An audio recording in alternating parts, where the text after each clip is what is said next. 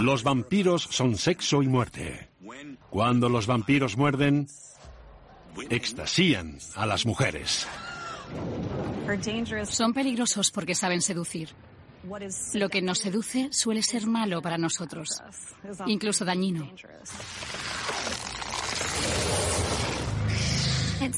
No son despiadados porque sí. Desean sobrevivir. Son drogadictos, historiadores, asesinos y románticos empedernidos simultáneamente. Siempre hay intercambio de fluidos y de sangre.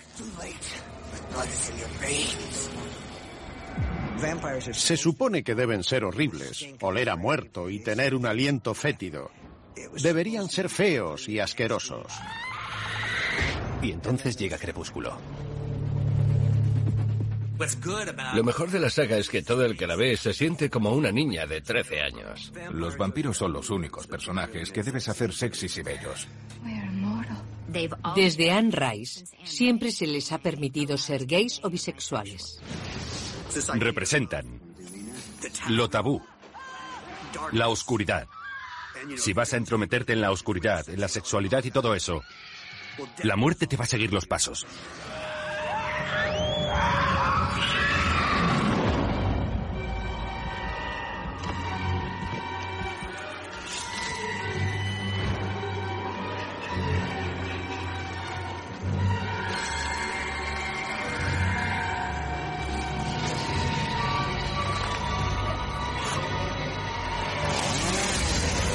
Historia del terror. Vampiros.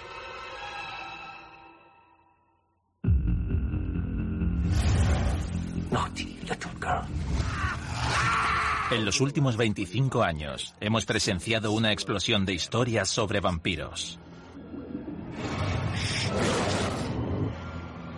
Buffy Cazavampiros regaló a su protagonista unos malvados chupasangres que quería y odiaba a la vez.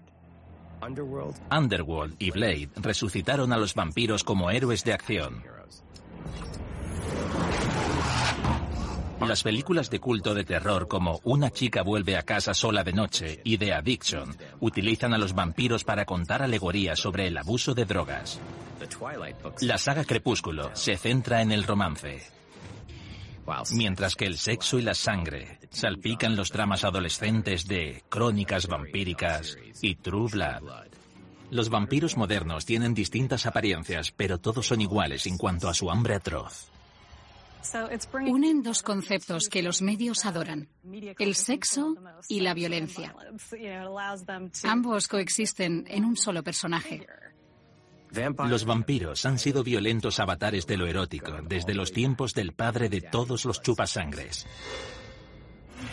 I am Dracula. I am Dracula. I am Dracula. Creado en 1897 por el novelista Bram Stoker, Drácula es el verdadero icono del terror. Pero este Drácula original era mucho más monstruoso que los aristócratas refinados que vemos hoy.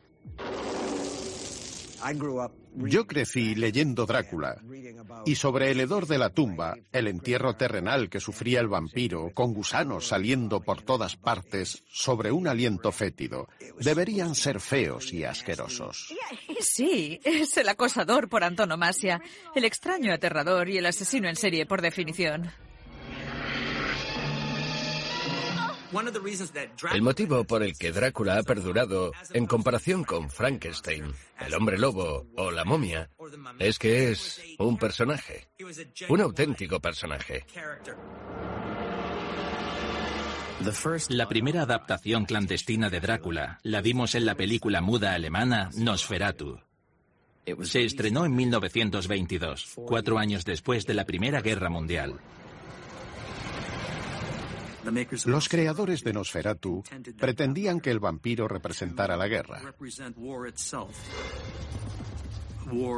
Una guerra que succionó la sangre de Europa.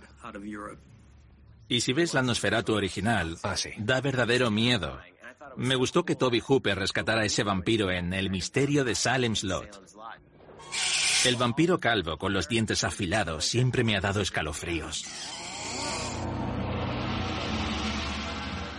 La primera adaptación oficial de Drácula fue interpretada por el incomparable Bela Lugosi. Children of the night. What music they make. Todos conocemos la historia. En busca de sangre fresca, el inmortal conde Drácula se muda de Transilvania a Inglaterra. Una vez en Londres, sale a cazar. Sobre todo, intenta corromper a una joven para convertirla en su esposa vampiresa. En 1931, el peor año de la Gran Depresión, Universal se lanzó a por Drácula y Frankenstein. El público estadounidense está sufriendo la Gran Depresión. Querían tener alguna figura extranjera a la que culpar por todo lo que estaba pasando a su alrededor, como perder los trabajos o no poder llevar un plato a la mesa. Habían llegado a su límite, y Drácula era una sofocante fuerza misteriosa que habitaba en todas las casas. Me resulta curioso que en los años y décadas posteriores, la gente que imitaba a Drácula lo hiciera con acento húngaro.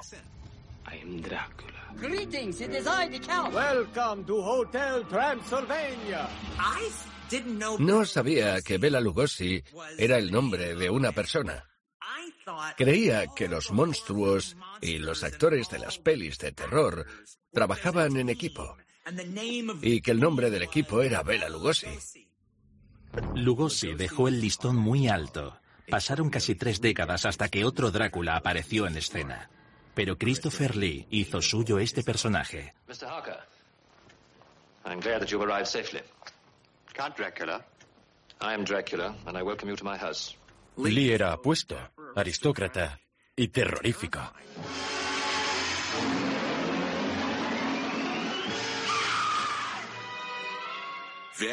Muy distinto al conde de Lugosi. El Drácula de Bela Lugosi no tenía colmillos. Antes pensaban que los colmillos serían una metáfora muy obvia de la penetración. Christopher Lee no solo tenía colmillos, sino que siempre que se acercaba a mujeres que, aunque al principio se sintieran intimidadas, se desvestían y le agasajaban. Lo deseaban.